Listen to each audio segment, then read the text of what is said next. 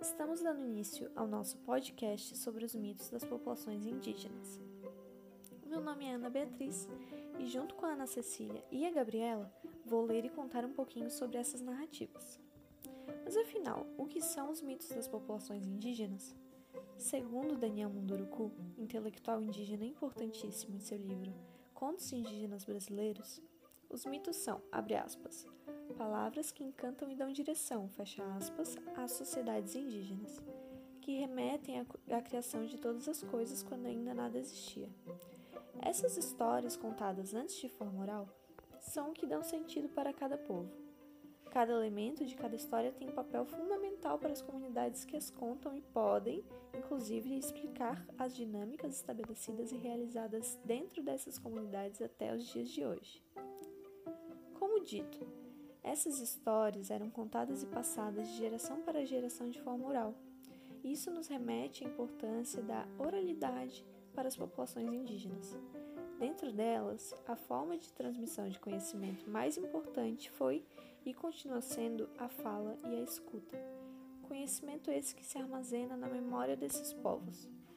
Entretanto, não pense que o fato de não terem uma tradição escrita faz com que esses conhecimentos tenham menos valor ou que sejam esquecidos. São apenas formas diferentes de acessar e entender o mundo. A partir da Constituição de 1988 e com a formação de professores indígenas, esses conhecimentos, antes acessados somente de forma oral, puderam passar para a forma escrita. Assim como Daniel Munduruku, outros tantos intelectuais indígenas têm registrado esses mitos e permitido com que eles tenham maior alcance. Aqui leremos três mitos de diferentes populações indígenas.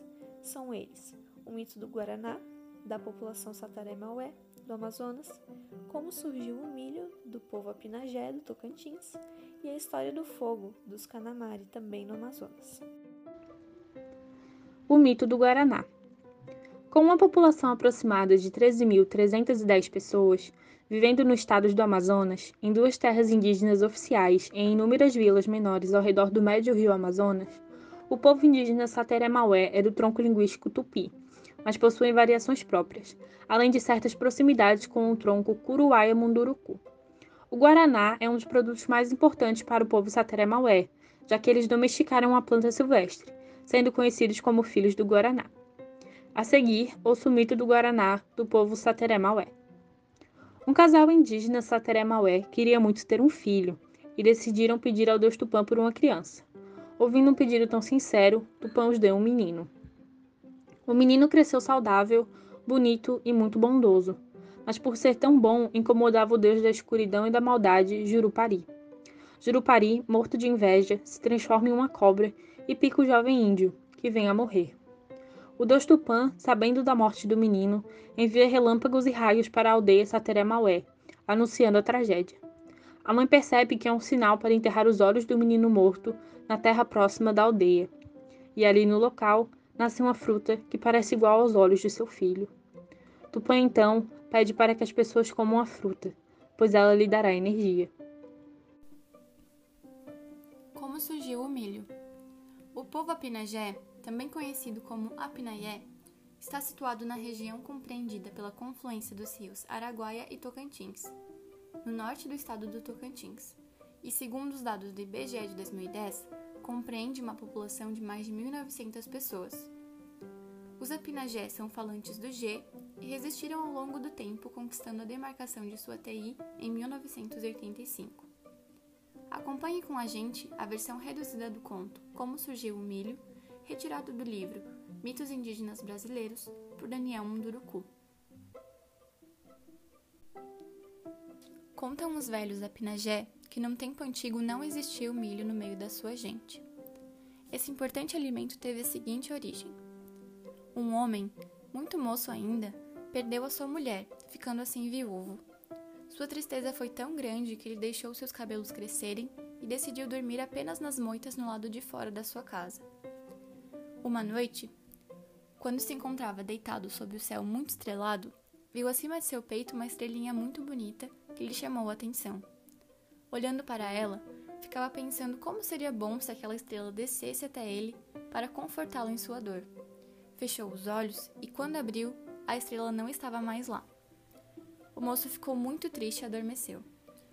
De repente, foi acordado por uma rã que estava se aproximando dele.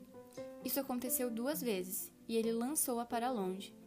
A rã, então, vendo que o moço não ia nunca querer namorar com ela, transformou-se numa linda moça e foi deitar-se ao lado dele. Ao acordar, o viúvo ficou admirado. A estrela disse: Eu era a rã que você recusou. Meu nome é Candie Kuei. Candie quer dizer estrela e Kuei quer dizer feminina. Eu desci do céu para atender o seu pedido. O moço ficou muito feliz e acolheu a jovem Candie Kuei em seu leito sob as estrelas.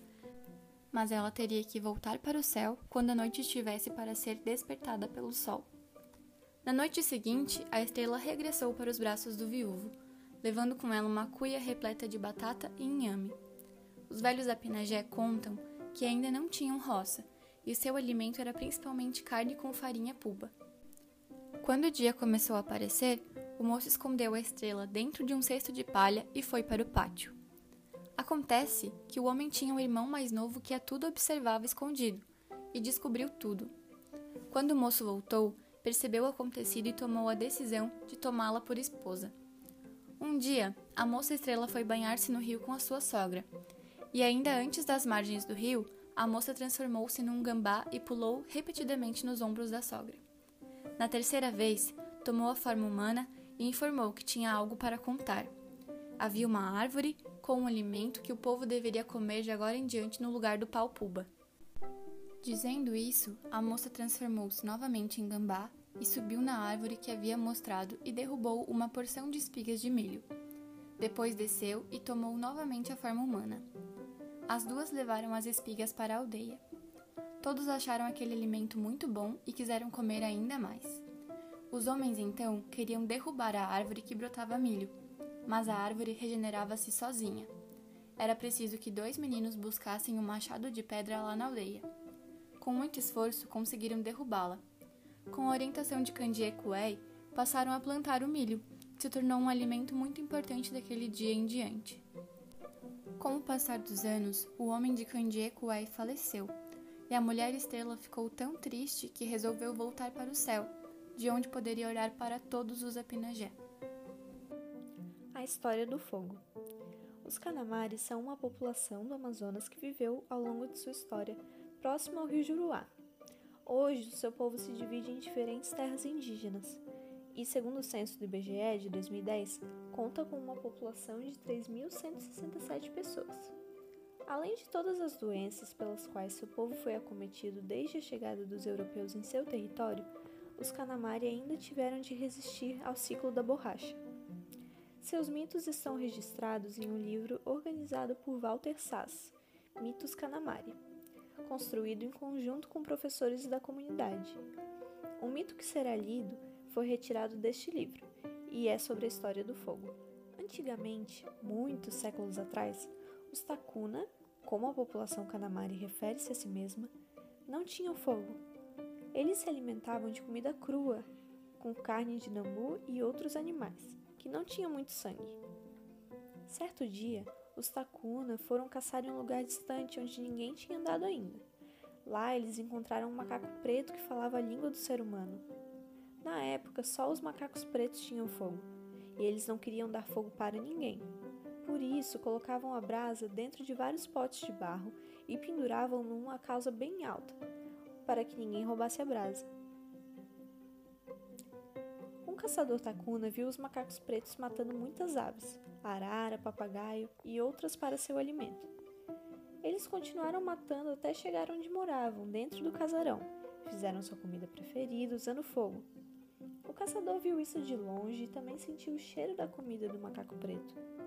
O caçador percebeu que aquilo era muito importante para seu povo e serviria muito também para o futuro. De repente, ele voltou à sua aldeia, com vontade de contar o que tinha visto lá na caçada na selva. Quando chegou à aldeia, foi exatamente isso que fez. Contou tudo o que tinha visto lá. Ao mesmo tempo, avisou os outros Takuna para buscar o fogo. Eles foram para lá e viram o fogo, mas não conseguiram tirar a brasa. Os macacos não os deixavam levar o fogo. O jabuti falou que ia pegar o pote de brasa. Atirou uma bola de sanabe de latex para quebrar o pote de brasa pendurado em uma corda, mas não conseguiu.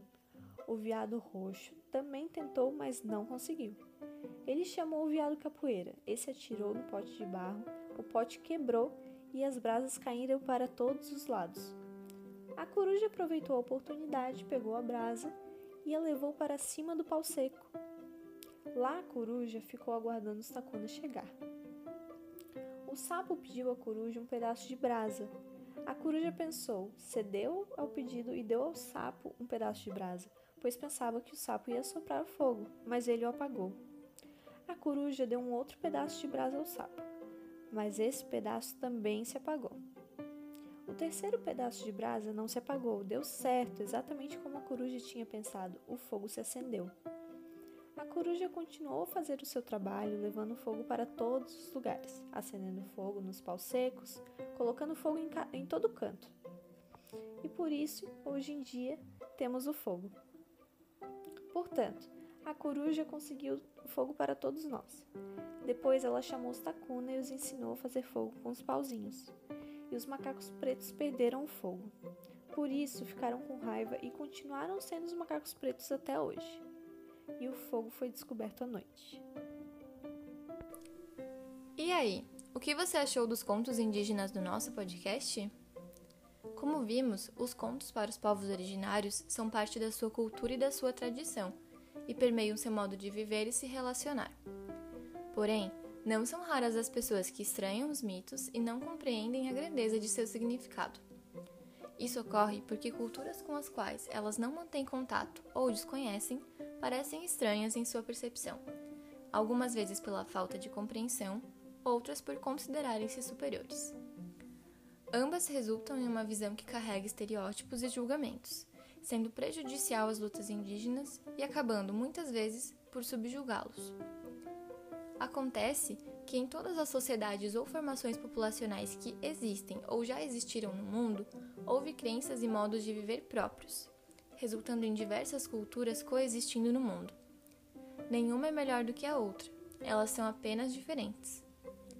É por esse motivo que muitos indígenas estão escrevendo livros com a sua história e com os seus contos, como uma maneira de resistência contemporânea aos ataques às suas terras e povos, além de ser também uma forma de valorização cultural.